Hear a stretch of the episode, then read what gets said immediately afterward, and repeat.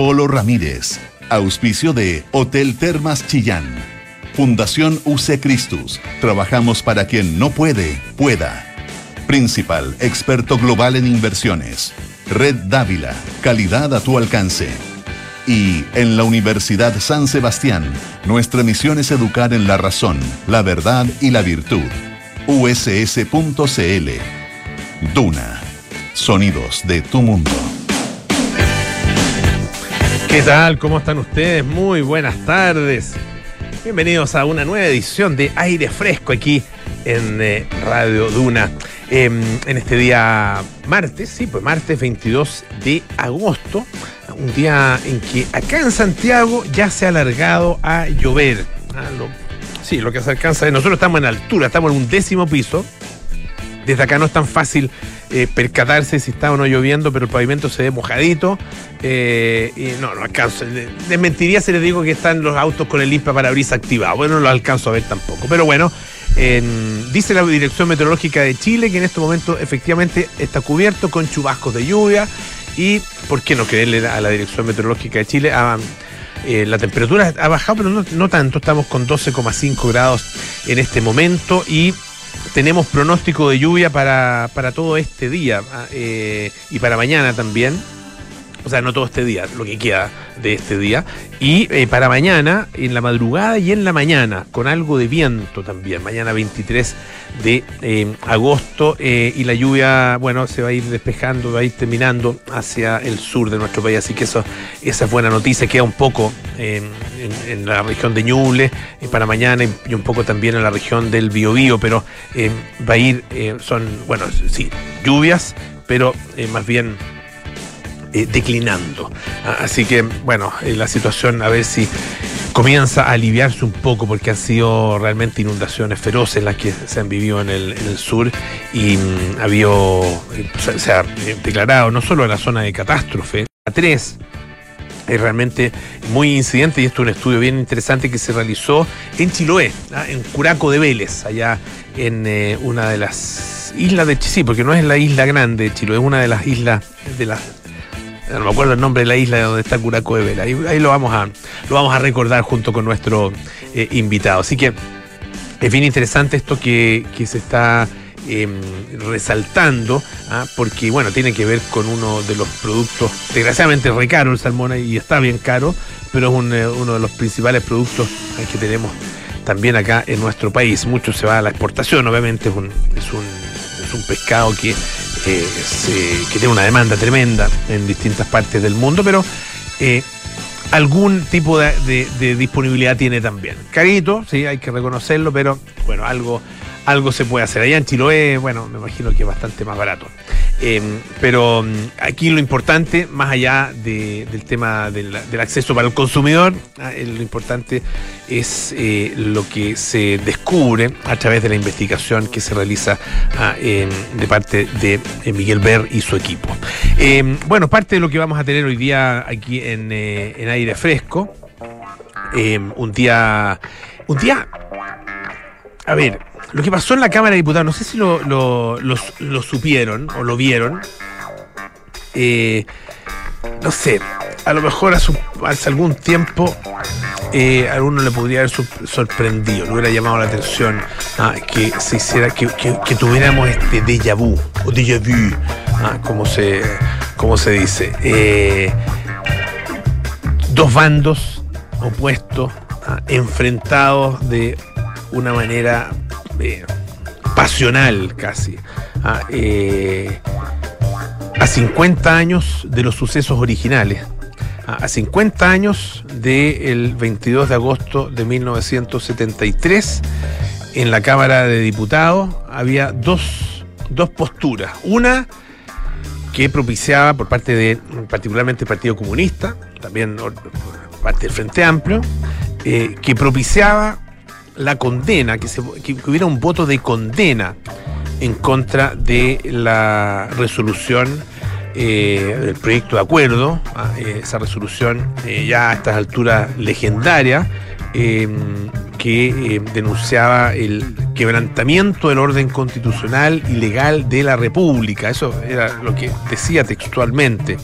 Ah, em, eso se votó en su minuto en la Cámara de Diputados, fue aprobado justamente el 22 de agosto. Ah, sabemos lo que ocurrió, el 22 de agosto del 73, sabemos lo que ocurrió a los pocos días, ¿no? Ah, un par de semanas después. Em, bueno, y ahora existía esta, esta posición, ¿no es cierto?, esta, este proyecto de resolución por parte del, eh, del Partido Comunista que decía, bueno, eh, acá tiene que condenarse ah, eh, ese hecho. Bueno, no pasó. No pasó. Y lo que sí pasó es que em, desde em, grupos opositores, ah, básicamente de la UDI, también, también de Renovación Nacional, también de Bópoli y republicanos, se envió una carta al presidente de la Cámara, al demócrata cristiano Ricardo Cifuentes. Ah, eh, y ellos invocaron un artículo, artículo 97, número 14 del reglamento de la Cámara de Diputados, que permite dar lectura a un texto en la sala, siempre y cuando exista acuerdo entre los presentes.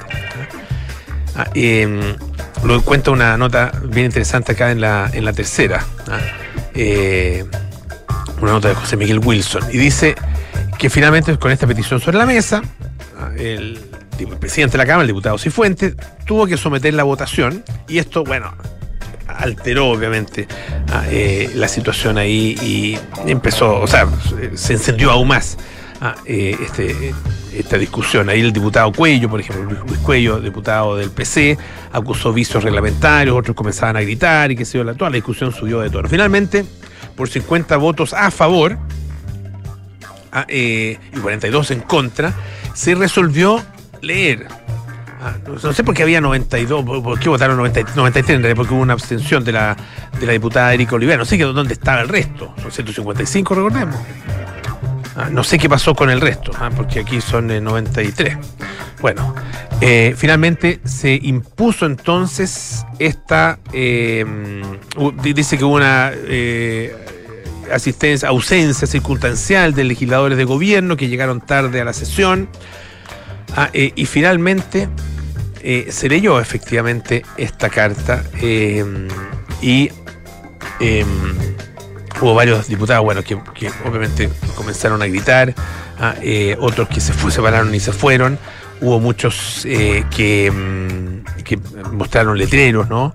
Ah, eh, fue, mostraron letreros con, rostros de detenidos desaparecidos o de ejecutados políticos. Eh, la diputada Carmen Hertz, por ejemplo, tenía una, fotografía en su pecho de su marido, ah, quien fue asesinado ah, por parte de las Fuerzas Armadas después del golpe. O sea, imagínense, el el nivel de tensión con el que se espera esta conmemoración. Ah, estamos todavía, quedan cuánto, tres semanas, ah, un poquito más, poquito menos de tres semanas.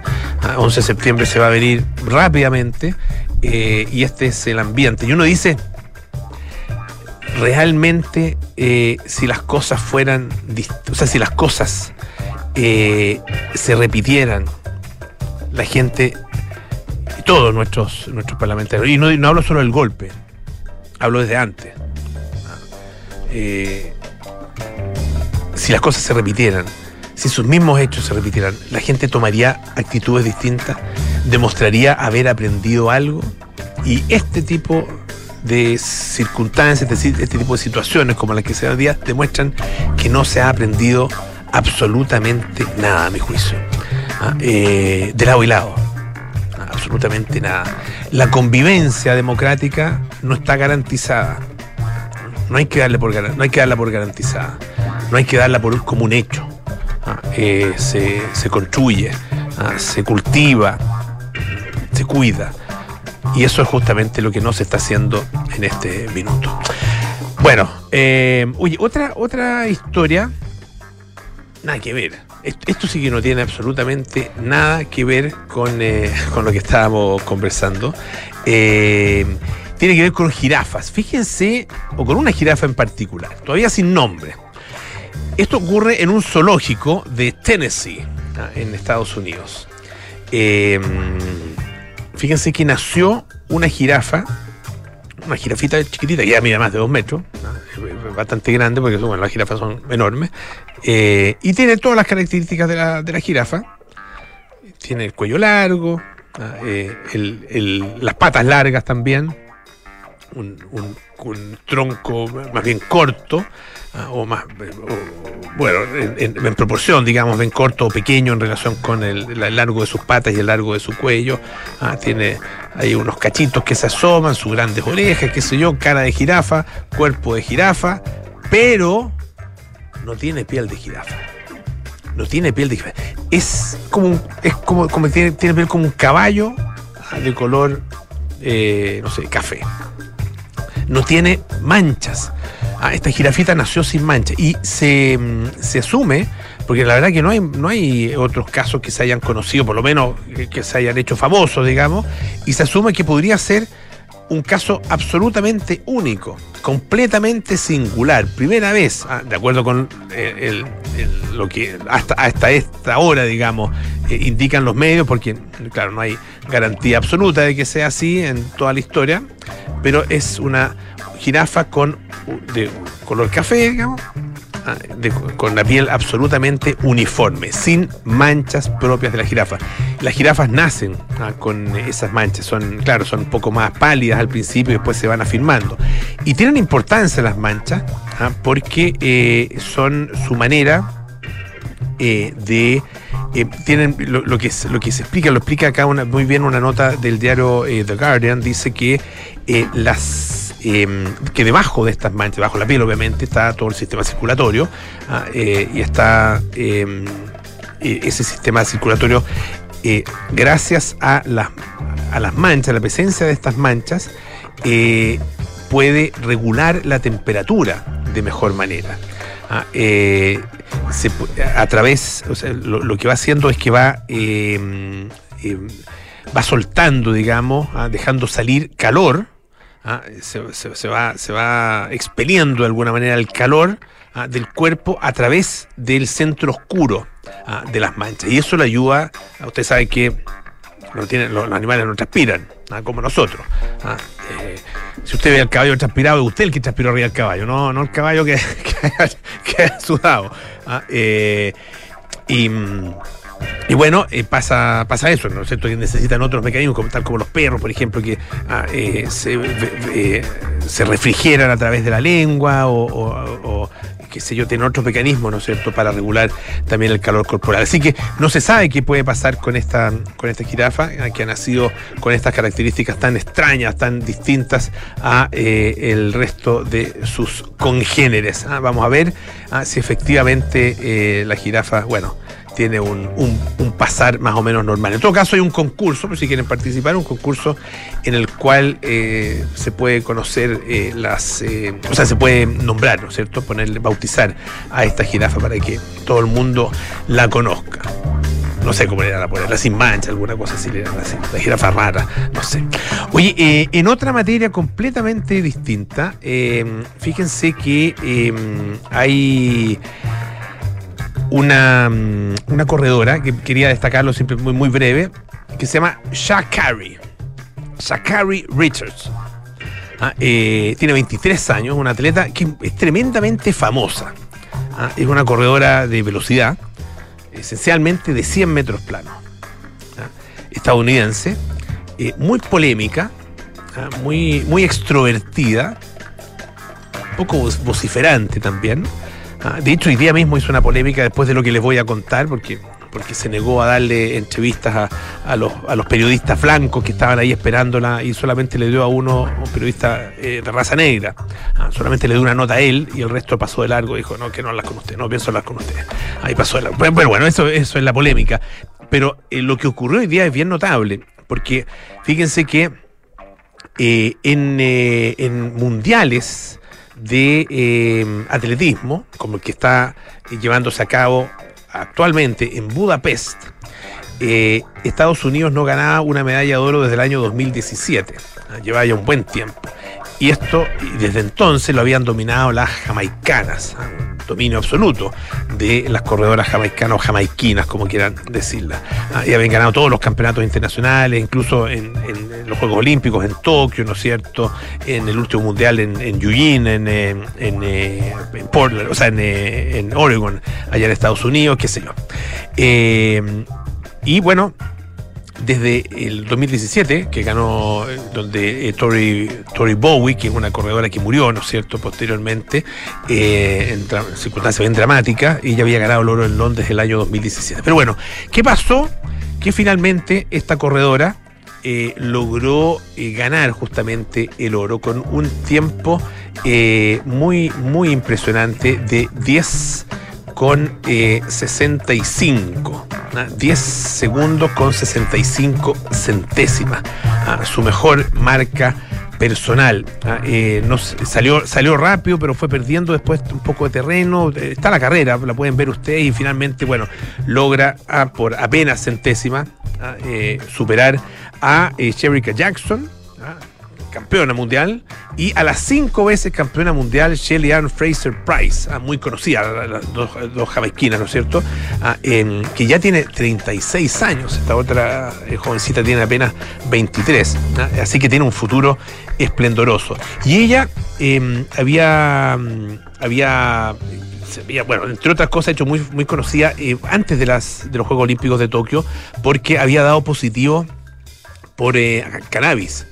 Ah, eh, y eso significó una suspensión ah, de un mes que finalmente la dejó sin los Juegos eh, Olímpicos. Y también, eh, bueno, no le fue bien en campeonatos nacionales, tampoco pudo estar en el pasado Mundial de Yuyin. Y este año había, había andado muy bien esta corredora Shakari Richardson, ah, que mm, además eh, tiene 2,4 millones de seguidores en creo que había subido hoy día 2,5 millones de seguidores en eh, Instagram. Bastante por encima de otras superestrellas del atletismo como por ejemplo eh, Yulimar Roja la corredora la saltadora no es cierto que tiene 400 pero que tiene un millón igual no deja de ser. Ah, así que va a ser no sé si va a ir a venir a los panamericanos podría perfectamente venir a los panamericanos sería imagínense lo que sería eso. Ah, sería realmente impresionante perfectamente podría venir porque Ah, es parte del continente. Oye, vamos a escuchar eh, un poquito de música. Este es Arcade Fire con Everything Now.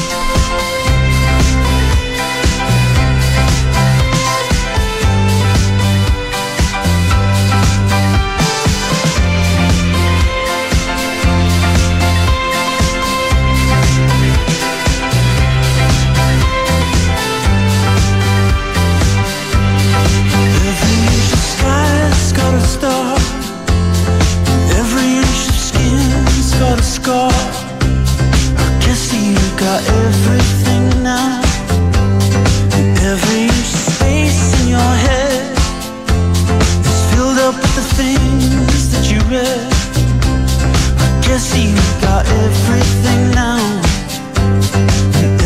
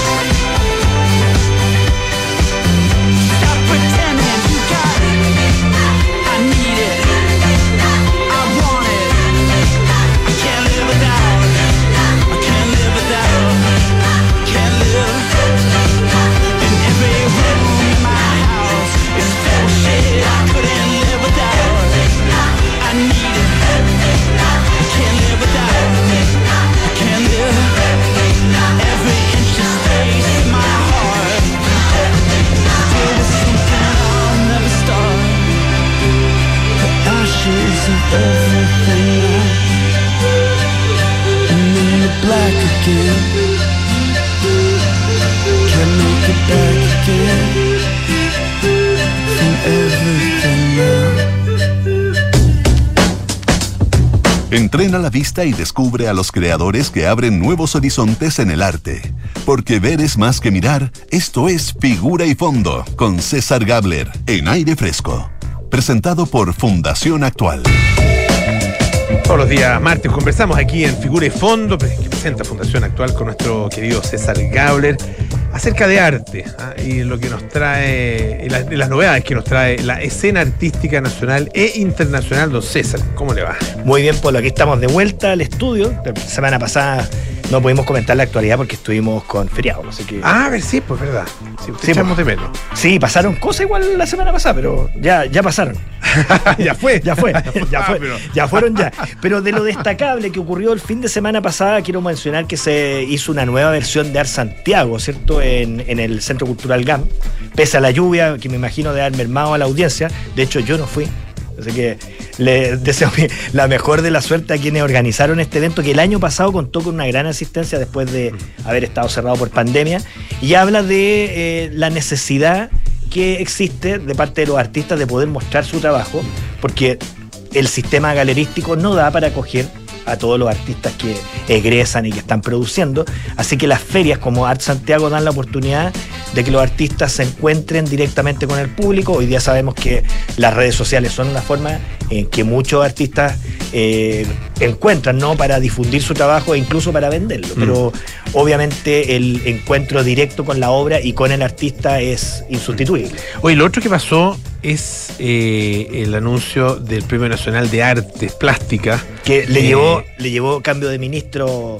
Sí, pues el mismo Todo, día. fue todo el mismo día. El mismo día, en la mañana cambio ministro, ministra nueva, eh, y tiene que anunciar entonces, le corresponde, digamos, anunciarlo, y eh, Cecilia Vicuña ah, es la Que no vamos a decir elegida, que, ni- no- que hubo sorpresa ahí. No, no, hubo. No, no hubo sorpresa. No hubo sorpresa, Estando- más que esperable de y- candidata, la verdad que era sí, bastante Sí. evidente. Y está exponiendo, además coincido que está exponiendo en este minuto una re- retrospectiva enorme en el Museo Nacional de Bellas Artes. Y ya sabemos, lo hemos comentado acá, ha expuesto en todas las partes que cualquier artista internacional de primer nivel quiere exponer.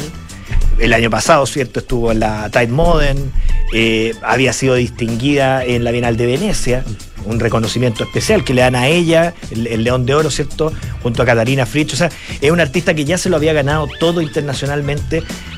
El, el Premio Nacional de Arte es casi, a esta altura del partido, casi simbólico en su trayectoria, pero ella lo agradeció mucho y bueno, se entiende evidentemente que se lo hayan entregado, o sea, no hacerlo habría sido peor que la Feria de Frankfurt.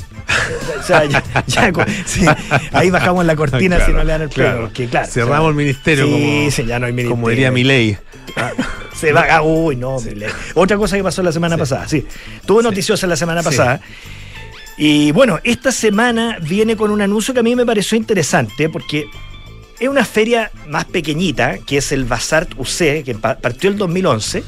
Es una feria que tiene la misma pretensión. Artistas jóvenes que puedan presentar su trabajo en un contexto ferial con unos stands eh, chicos, pero que permiten exhibir harto trabajo y tener la posibilidad, ¿cierto?, de conversar y vender eh, el, trabajo, conversar con el público, vender el trabajo, que es muy necesario para los artistas, eh, ir mostrándose, ir consiguiendo difusión y, por supuesto, ventas. Pero ¿por qué lo quiero destacar? Porque este año hicieron un- una salvedad y lo dedicaron a la ilustración. Y me parece súper interesante el hecho porque de un tiempo a esta parte la ilustración se ha ido ganando un espacio en la cultura visual eh, muy importante. O sea, cuando hablamos de ilustración tendemos a pensar solamente en esas imágenes que acompañan libros, artículos periodísticos, hoy día ciertas páginas web, productos, que por cierto, todo eso es ilustración y, y es un campo en el que se han desarrollado nombres y carreras muy interesantes, pero la ilustración ha ido haciendo algo que, que me parece muy interesante y, y- y tal vez para algunos hasta preocupante, y es que ha ido tomando ciertos espacios que tradicionalmente eran de las artes visuales. Es decir, hoy día tenemos a los ilustradores y también agreguemos a los artistas que trabajan en el mural, tomando espacios públicos. Entonces, Normalmente tendríamos a pensar que los ilustradores eran solamente quienes ponían imágenes a textos y por lo tanto funcionaban en el ámbito editorial.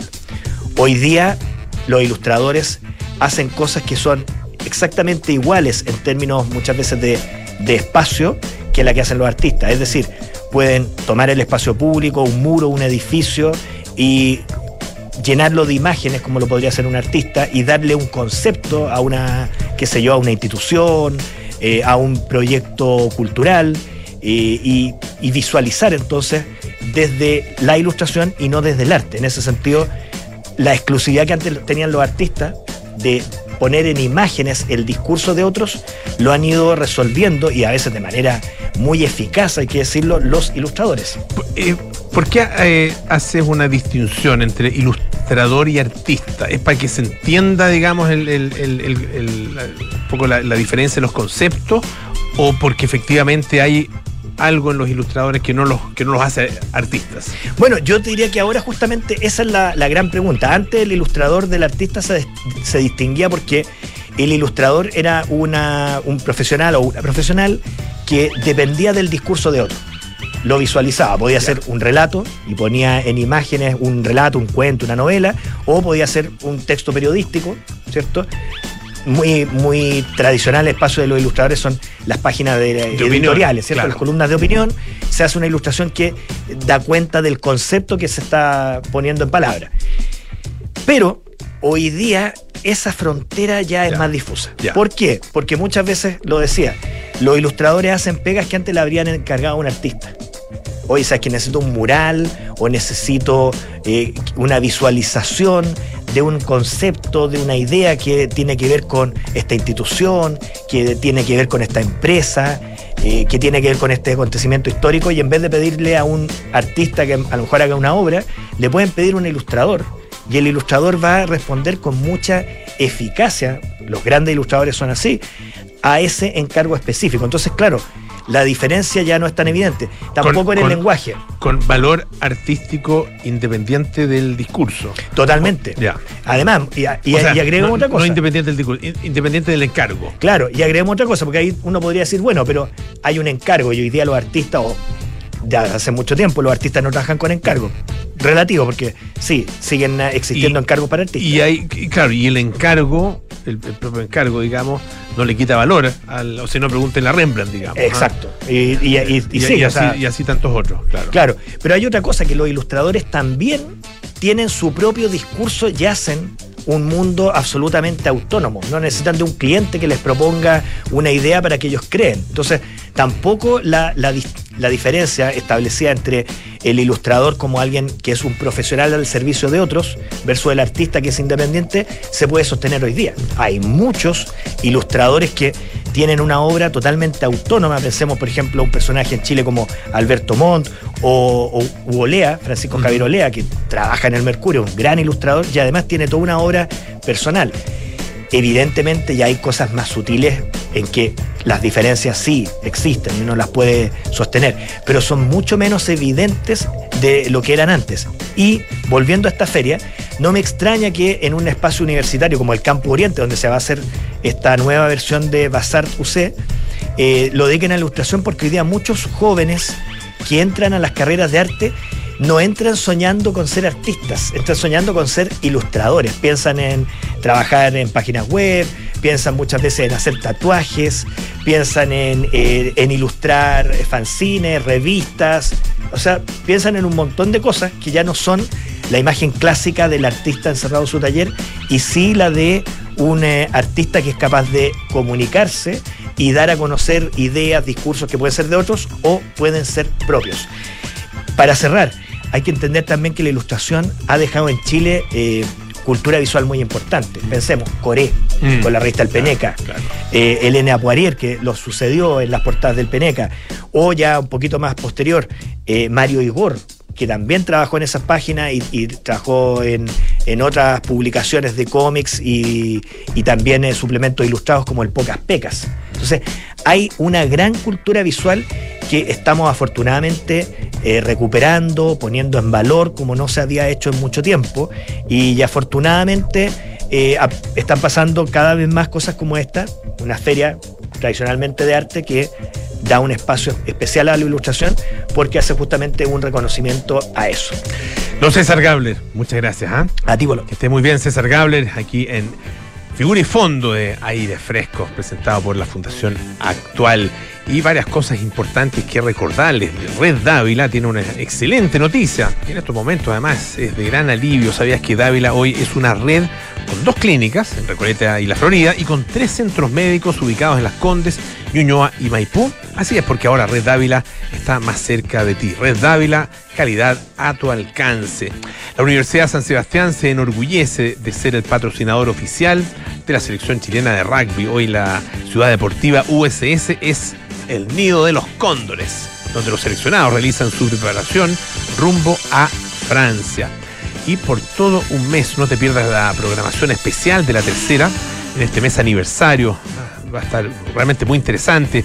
Contenido dedicado a los temas y a las personas que definen los liderazgos actuales. Esto ya comenzó en contenido exclusivo, digital, todos los días, en las distintas plataformas de la tercera, la tercera.com, Pulso, que pasa, Paula y Culto. Hacemos una pausa, volvemos con más aire fresco. Esto es Radio Duna. Hola, soy Bernardita Ureta, directora ejecutiva de Fundación UC Christus. Desde siempre en UC Christus, nuestro compromiso social nos ha impulsado a trabajar por una salud de calidad para todos en Chile. Porque ayudar es parte de nuestro ADN, en Fundación UC Christus generamos alianzas y trabajamos para dar acceso a una salud de excelencia a quienes se encuentran en situación de vulnerabilidad. Hazte socio y conoce más de nuestros proyectos e iniciativas en fundacionucecristus.cl. Fundación UC Christus. Trabajamos para que quien no puede, pueda. Encontrar el equilibrio entre riesgo y retorno es uno de los desafíos a los que se enfrentan los inversionistas. En Principal sabemos cómo hacerlo. Presentamos tres nuevos portafolios de inversión ajustados a tus preferencias. Crecimiento de capital, conservación de capital y megatendencias, construidos por nuestro equipo de expertos, quienes continuamente ajustan las estrategias para maximizar la rentabilidad de largo plazo. Conoce más en principal.cl. Principal, expertos en nuestro mundo para que tú te enfoques en el tuyo. La rentabilidad o ganancia obtenida en el pasado por este fondo no garantiza que ella se repita en el futuro. Los valores de las cuotas de los fondos mutuos son variables. Porque queremos que en Chile el rugby llegue a lo más alto, la Universidad de San Sebastián se enorgullece de ser patrocinador oficial de la selección chilena de rugby. Nuestra ciudad deportiva USS hoy es el nido de los cóndores, donde los seleccionados realizan sus entrenamientos en este proceso camino a Francia. ¡Vamos, cóndores! Hacer historia en el próximo Mundial. Universidad San Sebastián, apoyando a las nuevas generaciones de deportistas. Descubre un centro invernal rodeado de bosques, con la pista de esquí más extensa de Sudamérica. Descubre un centro invernal donde aún puedes disfrutar la nieve. Descubre Hotel Termas Chillán. Bienvenidos a la nieve. Bienvenidos al nuevo Hotel Termas Chillán. Prepárate para descubrir un centro lleno de actividades para la familia. Reserva ahora. Consulta por tarifas especiales agosto y septiembre. Hotel Termas Chillán. Fun to discover. Te invitamos a conocer Red Dávila. Una red compuesta por las clínicas Dávila Recoleta y Dávila Vespucio. Y los nuevos centros Dávila Las Condes, Ñuñoa y Maipú. Que nos acerca a ti con un gran equipo médico, avanzada tecnología e infraestructura de primer nivel. Para estar donde tú estás. Ven a Red Dávila, calidad a tu alcance. Reserva tu hora en dávila.cl. Cuéntame, hijo, cuéntame. Yo compré. Compré que la patente no salía un ojo de la cara. Compré que el seguro no iba a subir. Compré que estaba como nuevo y no pasó la revisión. Compré que las mantenciones estaban al día. Compradores, dejen de arrepentirse de comprar un auto y mejor suscríbanse a Smarticar. Además, no pagas patente, seguros ni mantenciones. Bienvenidos a Smarticar, tu auto sin comprarlo. Enfrentar el cambio climático es tarea de todos. Duna, por un futuro más sostenible. Chile tiene un gran potencial para ser un importante productor de hidrógeno verde. Según un estudio de McKinsey y la Sociedad Alemana para la Cooperación Internacional, el desarrollo de esta industria en el país requerirá nada menos que de 740.000 trabajadores hacia el 2050. Las especialidades más demandadas estarán vinculadas con los dos principales insumos del hidrógeno verde, la generación de energía renovable y producción de agua, así como también a su producción, almacenamiento y transporte. Carolina Cuevas, responsable de innovación de Acción Energía, señala que para responder a esta demanda se debe adaptar la oferta formativa técnica y profesional y aprovechar la transferencia de experiencias y conocimientos de empresas multinacionales que ya operan proyectos de este tipo en el mundo. Acciona, expertos en el desarrollo de infraestructuras para descarbonizar el planeta. Estás en aire fresco con Polo Ramírez. Ya estamos de vuelta aquí en aire fresco. Esto es Radio Duna. En Fundación UC Cristus trabajan para dar acceso a una salud de excelencia a quienes se encuentran en situación de vulnerabilidad. Hazte socio y conoce más de todos sus proyectos e iniciativas en fundacionuccristus.cl. Principal presenta tres nuevos portafolios de inversión. Crecimiento de capital, conservación de capital y megatendencias. Excelentes alternativas con acceso al mercado local y global, maximizando la rentabilidad de largo plazo. Conoce más en principal.cl. Y nuevo Hotel Termas Chillán te invita a disfrutar la nieve en agosto. Todo agosto, tickets gratis para niños y adultos. Reserva ahora. Hotel Termas Chillán. Fun to discover. Nos preparamos para los viajes espaciales, conocemos los últimos avances de la medicina y nos enteramos de los nuevos algoritmos que se están usando. Activa tu inteligencia artificial, porque en aire fresco es hora de conversar con los expertos junto a Polo Ramírez y Francisco Aravena. Don Francisco Aravena, ¿cómo le va? Muy bien, Polo, ¿cómo estás tú? Todo bien, gracias. Aquí muy interesado en este tema. Súper Lo que interesante. vamos a hablar hoy día. Así es, eh, para nadie es misterio, lo hemos dicho y lo, ha- lo ha dicho todo el mundo, porque es así que la población eh, chilena está envejeciendo eh, y todos en general estamos como estamos viviendo más, la población adulto mayor va a ser cada vez mayor y por supuesto eso releva la eh, necesidad y la importancia, ¿cierto?, de la investigación en torno a, al envejecimiento y al buen envejecimiento, ¿cierto? Se calcula que para el año 2050 eh, la cuarta parte de la población tenga más, la población chilena, tenga 65 años o más. 65 es joven todavía, por cierto, pero eh, nos da, nos da una, una, una medida, ¿no? Y en ese sentido es súper interesante el programa del cual vamos a hablar hoy, que, cuyo director nos visita hoy. Se trata del programa de envejecimiento activo del Hospital Clínico de la Universidad de Chile, que han liderado un estudio súper interesante que hicieron en la comuna de Curaco de Vélez, en Chiloé, donde a un grupo de adultos mayores eh, les dieron eh, una alimentación basada en, en trucha, eh, digamos, eh, con, eh, con una alta, alta concentración ¿cierto? de omega 3 de lo- eh, eh, y con ello eh, redujeron o eh, la hipótesis es que se reduciría, ¿cierto?, en ellos, en la población que participó de este estudio, eh, el riesgo de padecer enfermedades crónicas no transmisibles. Es decir, observar los beneficios directos de este tipo de alimentación en un grupo, en una población, en un estudio eh, científico hecho así como, como debe ser, digamos, con un grupo de control, un grupo al que se le, se le da este alimento, se, le, se lo sigue durante, durante un buen tiempo para observar, obviamente, sus cambios metabólicos y eh, han dado origen a, este, a estos resultados que son estadísticamente significativos y por lo tanto son buenas lecciones además para este plan eh, trasladarlo, ¿cierto?, a otros territorios, a otras poblaciones. Estamos con el doctor Miguel Ver, quien es académico de la Universidad de Chile y líder de este programa de envejecimiento activo del Hospital de la Universidad de Chile. ¿Cómo está, doctor? Muchísimas gracias por visitarnos No, hoy. muchas gracias a ustedes por invitarme a este programa. Hablemos primero de los, de los orígenes de esta, de esta iniciativa, eh, de, dónde, de dónde viene la observación de, bueno, hagamos este, esta prueba, hagamos este grupo, este grupo al cual le vamos a dar esta alimentación, ¿cuál es la, el origen de todo eso? Sí, bueno, eh, este, este programa, digamos, este estudio sobre alimentación está dentro de un contexto más amplio de enseñarle a la gente a, a envejecer sana desde, llamamos envejecer desde que nacen Claro. adelante. Y esto nace, digamos, hace por ahí, por el año 2018, cuando una misión finlandesa visita el Ministerio de Desarrollo Social, que eh, cuando era ministro eh, don Alfredo Moreno.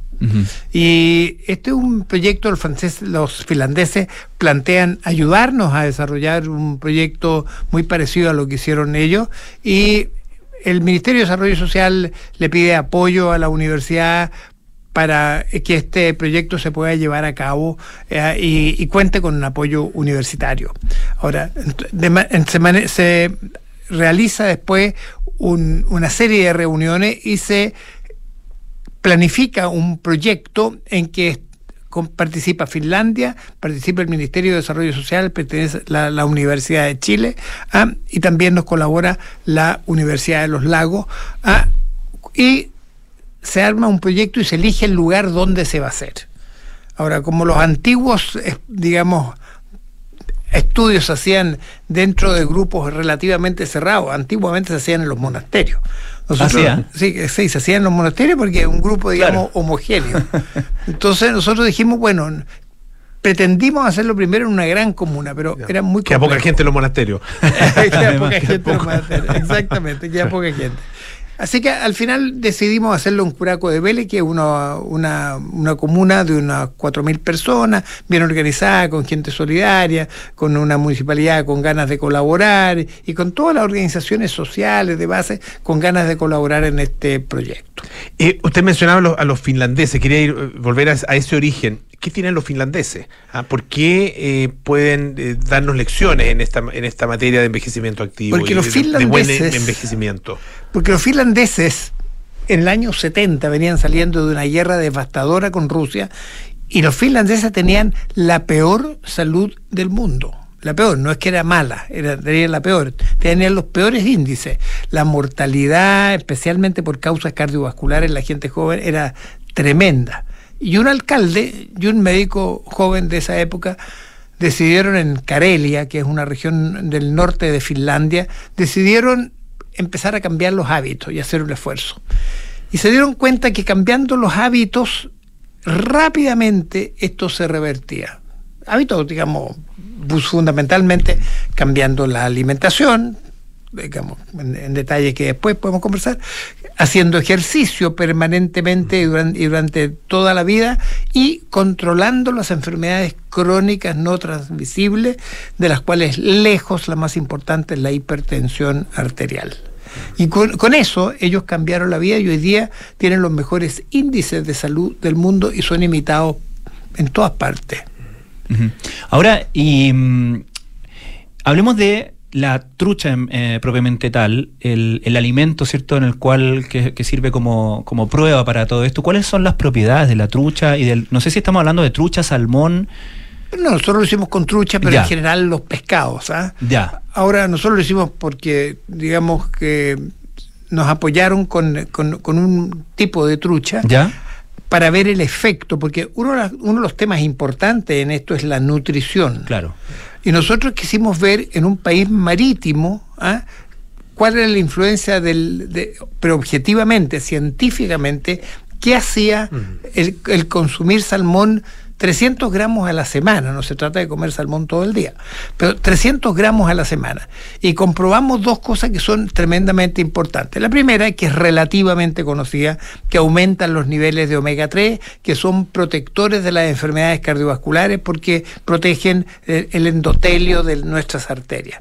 Pero segundo, eh, y hay un tema que a mí me gustaría comentarlo con ustedes. Hoy día, el problema de la inflamación crónica es un problema que afecta a muchas enfermedades y se produce la circulación de estas sustancias inflamatorias durante mucho tiempo y afecta a muchos órganos, especialmente en lo cardiovascular, en deterioro cognitivo, eh, los accidentes, los accidentes cerebrales, etcétera, etcétera.